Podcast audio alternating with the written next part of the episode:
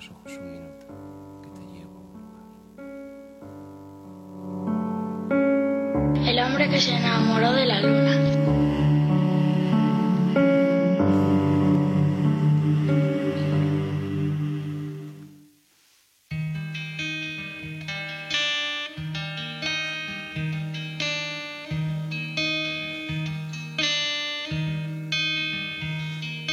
Yo que intenté subir cada montaña sin preguntarme por qué.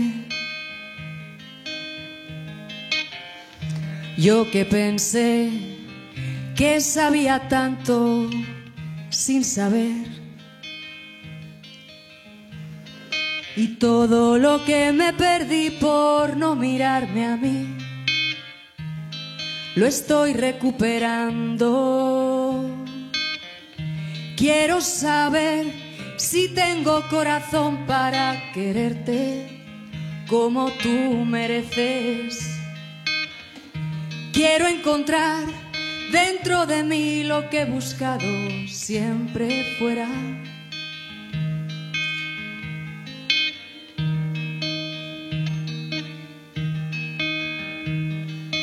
Tú, siempre tú, me muestras todo lo que debo ver.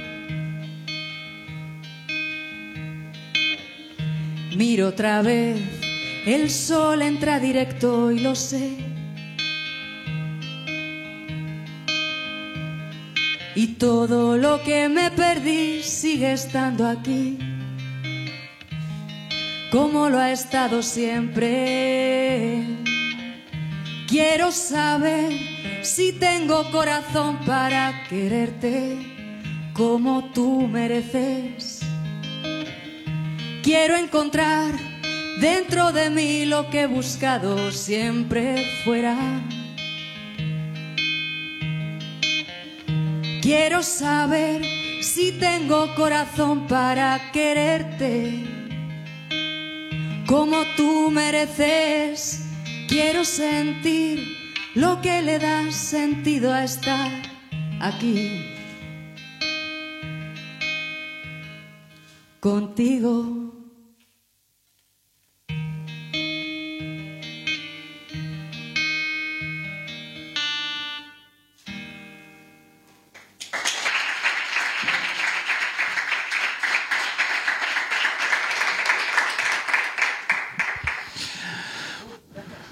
Bienvenida, Marilia, al hombre que se enamoró de la luna. Jo. Muchas gracias, es un programa maravilloso. Yo ya era fan, pero ya estar aquí ha sido guay. Jo, pues otro aplauso, ¿no? Otro aplauso. que no-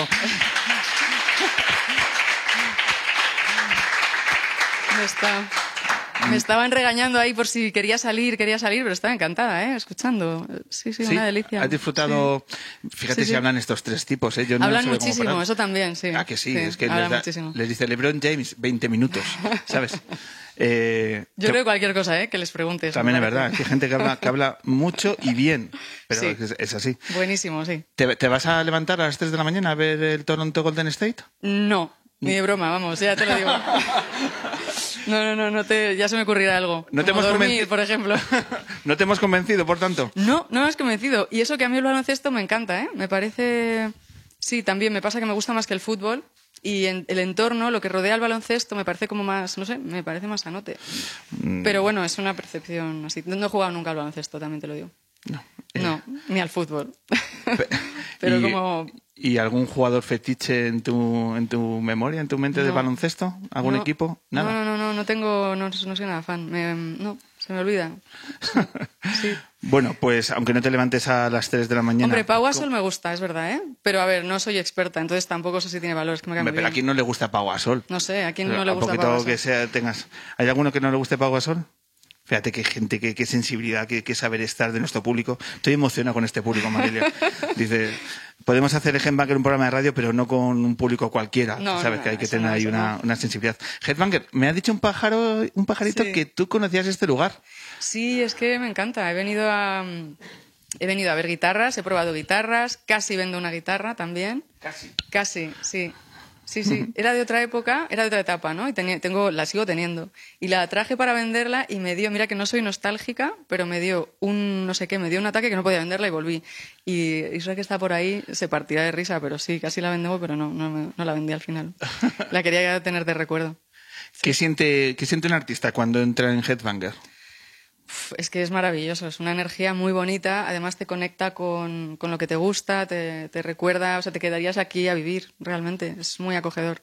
Sí. Durante los cuatro programas que ya hemos grabado aquí, la verdad que me encanta eh, rescatar la mirada de los músicos cuando empezáis a mirar Ya. las, las paredes y las guitarras y demás. Sí, parece, parece como que van a venir los reyes, ¿no? Y te- estás ahí como, como un niño pequeño. Claro, esto es una tienda y también es un museo. Sí. ¿no? Porque sí, uno, sí. uno empieza a andar por aquí y se siente tan a gusto. Sí. Eh, y es que no puedo dejar de preguntar a todos los músicos sobre qué guitarra es la que Hmm. eh, te llena, la que te gustaría probar, la que, la que más te Ah, emociona. Eh, mm, buf, es que no. A mí me gustan las que tengo ahora mismo. Tengo la suerte de estar un poco enamorada de las que tengo, que son una Lauden, dos Lauden y una Stratocaster.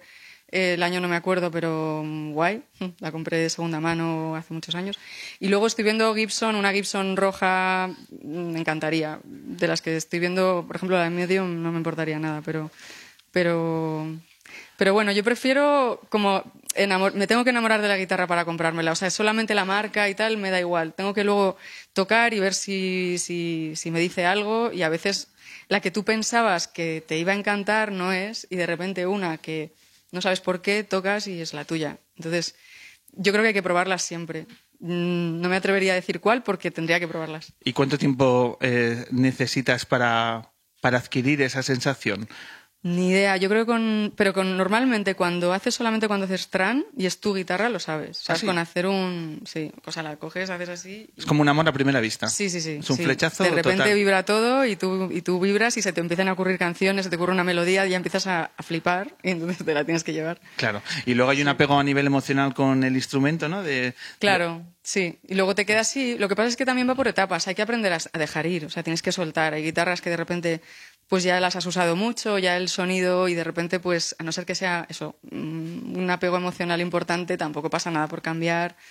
Aunque yo lo digo así y luego no, no me sale, ¿eh? pero, pero está bien, ¿no? Cambiar, vender tu guitarra, coger otra, eh, investigar. No siempre puedes tener todo lo que quieres, entonces a veces hay que vender una para comprarte otra y, y- y investigar otras cosas. Co- ¿Conservas tu primera guitarra?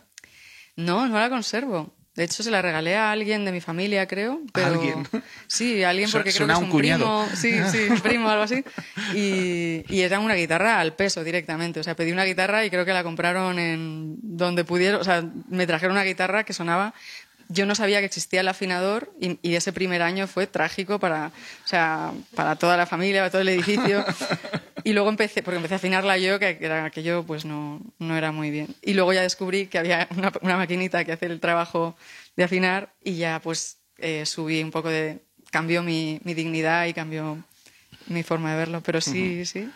Es una aventura, ¿eh? La relación con la guitarra es súper bonita. Es, un- es una amiga que tienes ahí para siempre. Yo recomiendo que todo el mundo, aunque no le guste la música, aprenda a tocar algún instrumento por, mm, por conectar con, con eso. Al menos intentarlo, ¿no? De, Bueno, de- de intentarlo, tenerlo, sí, ¿no? sí, y, claro. y luego ya lo que, lo que surja. Totalmente. Estos días cuando hemos estado anunciando que, que te teníamos en la luna, mucha gente se preguntaba, Marilia, ¿pero qué está haciendo Marilia ahora? Ya. Eh, y, y queremos saberlo. Eh, Sí. Llevas ya unos años con tu carrera en solitario, pero justamente es. ahora, eh, ¿en, qué, ¿en qué estás poniendo todas tus energías y fuerzas? Pues en eso mismo, en, mi proyecto en solitario. Empezó hace unos años, es verdad que he empezado de un modo muy, independiente y muy, con unos medios muy distintos. Eh, he evitado el camino que era como el que se esperaba o el, o el que conocía, porque cuando, cuando viví esa etapa me encantó y fue algo muy bonito para conocer a la gente, muy bonito para descubrir la música. Estoy súper agradecida a la gente que escuchó esas canciones que había escrito en casa de mis padres. O sea, es un regalazo, ¿no? Poder de- hacer algo que te gusta. Y, fue un regalo y lo sigue siendo como recuerdo. Pero había tanto alrededor que no me gustaba de la industria que esta vuelta la he hecho por mm, pues buscando formas de, de conectar de otra forma con la gente y me encuentro por el camino lugares maravillosos, eh, gente maravillosa, pero es verdad que muchísima gente no sabe que he vuelto porque eh, al final no estás saliendo en grandes medios, no estás eh, con una compañía enorme detrás. Entonces tiene un riesgo, pero tiene algo súper gratificante que es hacer lo que te gusta por, los, por el motivo que te gusta y, y luego vas conectando con lo que, lo que venga es bienvenido. ¿no? Pero no es lo mismo, o sea, entiendo que mucha gente diga, anda, mm, ¿qué hace? Pues tocar, hacer grabar discos, tocar. Y acabo de sacar un single, ahora que lo dices, de un homenaje a Violeta Parra, una canción que se llama Volver a los 17, que me apetecía, eh, la grabé hace unos meses y me apetecía compartirla y, y la he sacado también pues eso, ahí está si la queréis escuchar en Spotify, en iTunes. Una, una canción que además eh, tuviste la oportunidad de, de, tocar con Nacho Vegas. Sí. ¿Qué sí, tal sí, con sí. Nacho? Nacho es un amor, o sea, es un, es un tipo estupendo. Yo fui a tocar a, a iba a tocar a Vilés, iba a hacer un concierto en Avilés, le escribí por Twitter, porque no tenía su contacto, le dije, oye, voy a tocar a Vilés, ¿te apetece tocar un par de canciones conmigo? Me respondió como a los 20 minutos, o sea, sí, venga, ¿qué hacemos? Pues no sé, de los mis temas, no sé qué, qué recomendarte, este otro, ya nos pusimos a hablar WhatsApp, pero cuando le decía un tema lo conocía, no, no, si yo conozco tu disco, esa la conozco, esa también. Y yo estaba flipada, o sea, pero ¿cómo puede saber este hombre que no sabe nadie que he vuelto? y, y, él sí, y entonces me, me, pareció un detalle muy bonito. Y luego que se apuntó y queríamos encontrar una versión de alguien que a los dos nos encantase. Y salió Violeta Parra. Nos pusimos a hablar de ella y nos hacía mucha ilusión y buscamos eh, un, uno, elegimos unos, un par de temas y bueno, él quería uno que yo no me, que yo no me lancé y que luego lo ha grabado en su disco, Violética. Y, y había un par de, de, temas que sí coincidimos y eso y, es, y, grabamos Volver a los 17. Lo saqué hace, es anterior, lo saqué el primero y, y luego me apetecía grabar, sacar este otro que era solo con mi voz, que, que, también es con motivo de un viaje a Chile, que voy a, voy a tocar allí. Me apetecía también hacer el homenaje Cuéntanos, y reencuentro. Claro, vas, a, vas a llevar esta, esta canción, sí, sí, este sí. homenaje, ni más ni menos que a Chile, eh, ¿por motivo de qué? Bueno, simplemente porque hace muchísimo que no voy, o sea, porque fui en, eh, hace mil años cuando con, con, con, la banda que tuvo tantísimo éxito, entonces claro, era más fácil, eh, en ese momento era más fácil, ahora es más complicado, pero, pero digamos que ha habido gente interesada en llevarme y interesada en que toque allí. Yo en redes veo que hay gente que me pregunta cuando voy y bueno, a veces los astros se juntan, no es que lo planees tú, porque yo si, si fuese por mí tocaría en todos lados, o sea, estaría planeando ir a todos lados y espero que ocurra en otros países, pero de momento pues ha sido Chile. Y ten, al tener Violeta Parra me apetecía que, que lo escucharan, así que nada. Y, y pero fecha, ha sido casualidad. ¿Qué fecha tienen eh, los billetes de avión? No, no tienen fecha todavía. Estamos cerrando, estamos planeando. Ah, sí, sí, ojalá antes de que acabe el año, eso sí. Estamos viendo cosas para que antes de que acabe el año. Pero bueno, ya os contaré, yo qué sé. Bueno, no sé si me van a invitar otra vez, ¿eh? también os lo digo. Eh. Pero en cuanto escuchen este podcast que no, que no van a hacer, ¿sabes? Que, que esto seguro. Eh, hemos estado hablando de, del buenismo en esta sociedad, de sí. esa forma de reivindicar las buenas sí. acciones que muchas veces son anónimas. Totalmente eh, de acuerdo. ¿eh? Y yo creo que hay que subrayarlas. Mm. y indagando en tu, en tu proyecto, en tu quehacer, es algo que también te identifica, ¿no? El sumarte a diferentes campañas y acciones. Sí que, que yo creo pues que también son interesantes. Estaba escuchándoles y les quería hablar de Menudos Corazones, que son una, es una organización, escuchando a estos chicos maravillosos, ¿eh? que yo les veo, estoy mirando. Bueno, eh, y les quería contar que, bueno, Menudos Corazones es una asociación que ayuda a niños con cardiopatías congénitas y a sus familias. Por ejemplo, ¿eh? lo que me estás contando supongo que es porque hace poco he compartido algo.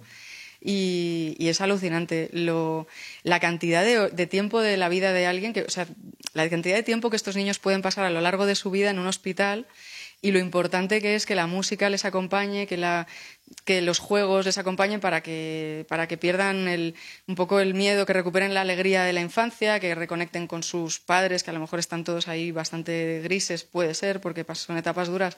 Y entonces lo que se encarga Menudos Corazones es de apoyar a la familia y de ayudarles en el hospital, cuando están en, de muchas formas y una de ellas jugando y con musicoterapia y es y, les, y ves el efecto y bueno dices vale eso tiene que eso tiene que ocurrir o sea que son proyectos que de repente pasan al lado y uf, es una suerte participar, más suerte para mí que para los niños, que, que voy a ver, ¿sabes? Porque claro. yo me voy allí también súper feliz. Sí, sí. Entiendo que podemos llegar a ellos a través de, de sí. página web, de tus redes sociales, sí, podéis, ¿no? podéis, totalmente, están en Menudos Corazón. No, bueno, la verdad es que son no sé si menudos corazones o cardiopatías congénitas, algo así, pero sí, esa es, es una asociación muy guay. Sí. Y subrayando lo, lo positivo de este tipo de campañas, si nos pusiéramos en el otro lado, si viéramos la, la parte negativa ahora mismo de la industria de- musical, del buenismo mal, eh, ¿qué situaciones te estás viendo tú que son Mm. altamente mejorables? No sé, el buenismo mal, es que más, sí, no sé, yo veo que, que hay mucho que mejorar en la industria, es que es bastante oscurito, pues de- pues desde fuera se ve muy glamuroso y tal, pero dentro es oscurito bastante, o sea, los desde el contrato, que nadie te explica nada, lo tienes que ir averiguando tú bastante duro, porque son contratos que, o sea, unas barbaridades, ¿no? Lo que firman así la gente que vemos mm, dices, bueno, vale, porque lo tienen que hacer, porque lo- cada uno decide lo que tiene que hacer, no es que está bien o mal, ¿eh? está fenomenal aprovechar lo que tienes para hacer algo que te gusta, es un regalazo también, pero sí es verdad que no se respeta tanto, no se respeta el, que es un oficio al fin y al cabo, y esa persona que tiene 20 luego va a tener 30 y vas a ver lo que, lo que, lo que ha firmado y vas a ver, o sea, hay una parte que no, que no se respeta la música y no, está en un lugar digno todavía en este país como oficio. ¿Qué es lo que es? Eh, no es más, es un oficio, o sea, estás aprendiendo y, y tienes cosas de contar co- que contar con 20, pero también con 40, puede ser. No puede ser que de repente sea solo una industria enfocada al éxito, a- o éxito o fracaso, o, o 20 años o desapareces. O sea, es- eso es una cosa que no se la pedirías a un fontanero, por ejemplo. Fontanero va aprendiendo su oficio ¿no? y hace cada vez mejor sus cosas, o carpintero, cualquiera, en su, cualquiera se, se sentiría fatal al exigirse eso en su trabajo. Entonces hay cosas muy absurdas de la industria y en general pues de, no sé, se ve como un oficio, como, un, como una profesión muy adolescente y es verdad que está conectada con la alegría, con la ilusión, joder, con lo que compartimos en realidad. Cuando oyes una canción estás compartiendo algo de verdad, pero, pero no significa que no haya muchas horas detrás para, para que alguien consiga hacer eso y necesita también que sea una profesión reconocida. Yo veo muchos compañeros con, con muchísimo talento que como es o éxito o no éxito, pues no existe y eso no, eso me parece súper, vamos, buenísimo mal, muy mal. No sé si he acertado con No, la interpretación, pero no, no estoy nada de acuerdo. Nos falta clase media de músicos. Esa es un poco la reflexión, ¿no? Que Sí. aquí solo puedes sobrevivir si, entre comillas, pegas el pelotazo, ¿no? Sí, sí, sí. De lo contrario, Oh, y tampoco, ¿eh? se convierte en una, una profesión de, de rachas con un alto grado de indefensión, ¿no? Mm. A nivel de, de relación laboral que, que tenéis que ir peleando. Bueno, se convierte en, en que hay que tener muchos trabajos para Claro. poder hacer la música. O sea, que se convierte en un hobby. Se, se le quita el- el- la, La calidad, la dignidad de oficios, sí. Eso creo yo. Bueno, pues vamos a pelearlo por ello. No, pero es Y bonito, de- ¿eh? Es No, no. bonito también poder contarlo, porque Cor- al correcto. final no siempre te preguntan, oye, ¿qué ves de la industria Claro. y tal? O de, en fin, cómo, cómo, ¿en qué lugar tenemos la música en este país? Que no solo es, la industria y es la educación y es todo, ¿eh? Porque Cuando- tampoco cuando, está en Cuando viajas por. Latinoamérica, ¿ves que hay sensibilidades diferentes a las que hay aquí? Pues la veo más por Europa Norte que por en, en Latinoamérica hace mucho que no voy. Lo que sí veo es que hay una pasión tan potente por los, por los artistas y por la música como que está por encima de- del disco que hayas hecho. O sea, la gente va a verte porque te quiere. O sea, hay una pasión que tiene que ver con su carácter también, que aquí no lo tenemos tanto, ¿no? Porque aquí es como más, bueno, depende de lo que hayas hecho al final, pues si no, pero allí como que te quieren y te, te adoran. Y aquí, eh, y luego también veo que en, en Inglaterra, por ejemplo, es, una, es un oficio que no hay que demostrar nada, como que tú puedes llegar y no tienes que haber hecho nada, tú eres un músico y ya está. O sea, que nos falta, no sé, yo sí que creo que, que estamos aprendiendo a, a colocarla en su lugar. Mm. Oye, y a nivel compositivo, ¿en qué, en qué momento estás? ¿Estás Estoy eh, feliz, estoy súper contenta, estoy componiendo para un nuevo disco, eh, están saliendo canciones y, y, y nada, estoy ahí dejando que salga lo que tenga que salir y luego darle for- la forma que vea que mejor. Está saliendo algo más guitarrero, también es verdad. Ajá. Y, y probaré cosas y veré por dónde, a ver con quién grabo, esa parte, pero me lo estoy pasando muy bien. La parte de escribir es preciosa, es muy gratificante. tío. Y luego ya de- decidirás cómo darle forma y demás, Sí, y, sí, sí, y los tiempos los manejas tú. Los manejo yo, sí, sí, para desorientación general, porque de repente no sé cuándo, no, no puedo decir una fecha, no, o sea, cuando lo tenga lo sacaré. Sí. Pues muy bien, pues aquí entonces hay que estar muy atentos a tus a tus redes, Sí. que además hemos visto que te manejas fenomenal con ellas. Por favor, que- no, no, ¿eh? Yo no tengo ¿No? esa idea, sí. Muchísimas gracias. joder. Claro que sí, Marilia. Muchas gracias. Sí, sí. Pero estos días te hemos estado siguiendo y Sí, sí, muy bien, me de- alegro, de me no- de Vamos aprendiendo. Eso es, eso es. Pues eh, nos apetece un montón volver a, Sí. a escuchar Venga. tu voz. Que Me la- siento, ya. ¿Te sientes? Venga. ¿Tocas? Y nos regalas dos canciones que... Anticípanos, ¿qué te apetece tocar ahora? Me apetece tocar... Espera, a ver si se me oye, sí, ¿no? Sí. Me apetece tocar un tema que se llama Si no es un sí, es un no. Y que. Y que habla de. A ver si. A ver. La verdad es que me gusta más tocar que cantar, ¿eh? Aunque no. luego me hablo muchísimo, pero no. Si no es un sí, es un no. Esa es la, la de veces que nos decimos medio sí a lo que queremos hacer. Estamos esperando el sí de fuera, pero realmente necesitamos nosotros darnos el sí como una, un sí como una casa, ¿no? A lo que queremos hacer. Y esa sensación de, de, pues de que a veces nos lo damos a medias y realmente no nos sirve. Nunca nos ha servido dárnoslo a medias, pero se nos olvida, ¿no? Es como, joder, no sé, no sé. Y eso, pues. Y si no es un sí, es un no.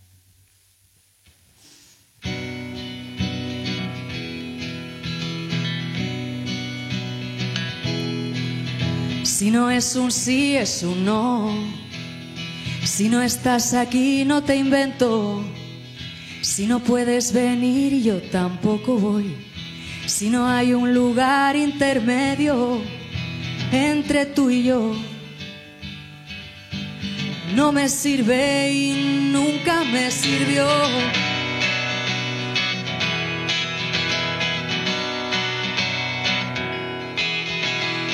Daño hicieron las frases que tapaban la verdad. Que dice de mí que no quieras, que es lo que hay que ocultar entre tú y yo. No me sirve y nunca me sirvió.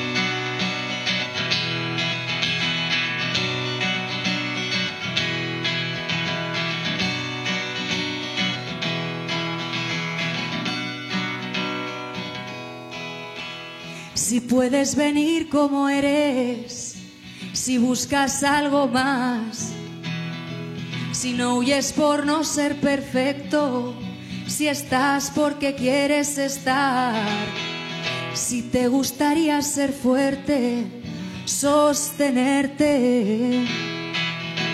si quieres hacerlo distinto, si te atreves a avanzar entre tú y yo menos no me sirve entre tú y yo.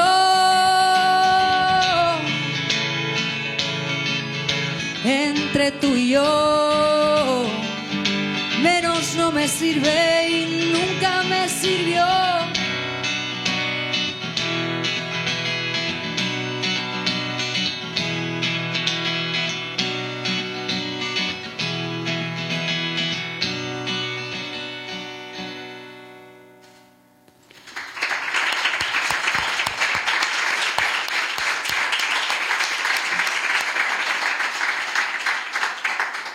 Y antes de irme, eh, bueno, de quedarme con vosotros un rato, mm, voy a tocar Casi me rindo, que también es una canción, yo creo que es la primera que escribí para esta vuelta. Eh, cuando me decidí a volver a grabar, eh, fue porque había escrito un par de canciones que quería, quería sí o sí que compartir con los demás. Y ahí eso ya me dio toda la fuerza para luego todo lo que viene detrás. Pero para mí empieza con las canciones y esta fue una de ellas.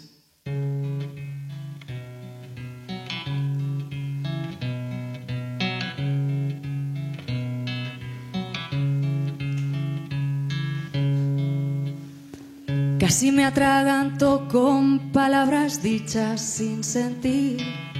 Casi me ahogo en un vaso, casi me tumbo y me apago. Casi me conformo con lo que esperan otros de mí. Casi me creo muy torpe, casi mi mundo se esconde. Pero donde hay, nunca dejará de haber. Quien sabe amar lo hará una y otra vez. Sola nací, puedo volver a aprender a hacer por mí. Será un placer. Me pido perdón, casi se me olvida que se puede ser feliz. Casi me rindo, casi me rindo.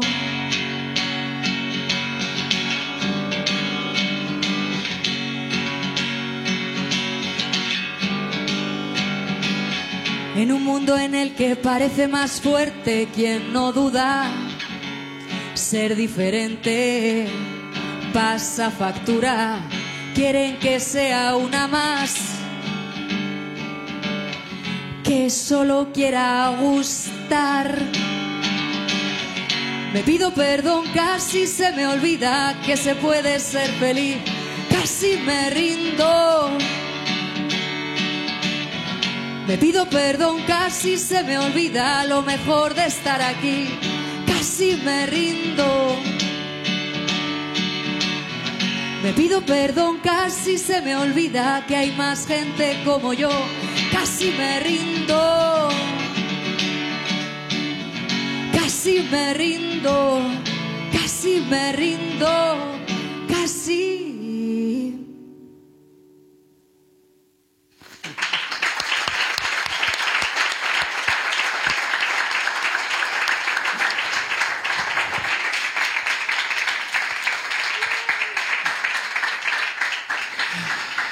Marilia, pues muchísimas gracias por traer tus canciones y traer tu, tu voz que no deja de emocionar. Pasa el tiempo y tu timbre de voz muchísimas gracias, sigue, qué sigue tal cual. Así Gracias que, por invitarme. Nada, ha sido un verdadero placer. Ya sabes, Headbanger, tu programa de radio. Gracias. Eh, es la primera vez que viene, pero te pasamos la tarjeta de Quique Peinado. Tú puedes pasar Vale. por aquí cuando quieras. ¿Vale? No hay ningún problema. Vale, vale. Así que Tomo mil nota. gracias por traernos tus canciones y tu testimonio a la luna de hoy. Muchísimas gracias. Gracias y felicidades Marilia. por el programa. Gracias.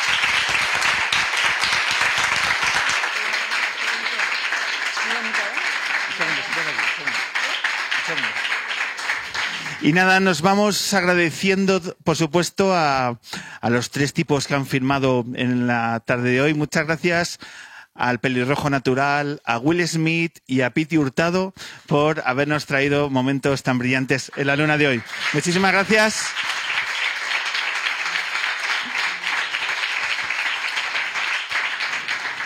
Y muchas gracias a mi pedazo de equipo, gracias Manu, gracias Rebeca Mayorga, gracias Daniel Levana. Y hoy a los mandos técnicos la maravillosa Vicky Cantos.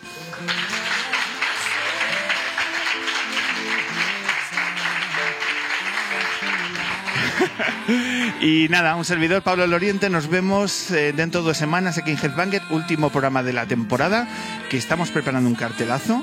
Siempre lo digo, pero es que qué cartel estamos preparando para el- la última luna de la temporada. Qué cartel, es que no lo podéis imaginar. Nos vemos aquí en 15 días. Un verdadero placer. Gracias, Isra, por cedernos Headbanger. Y nada, nos, deja- nos, nos vamos con un temazo del playlist de la Pitipedia, ¿vale? Que yo creo que hay que también, es un pedazo de libro y no hemos hablado del playlist que tiene Spotify, que este libro da para, da para mucho. Ha sido un verdadero placer. Gracias al público. Gracias siempre.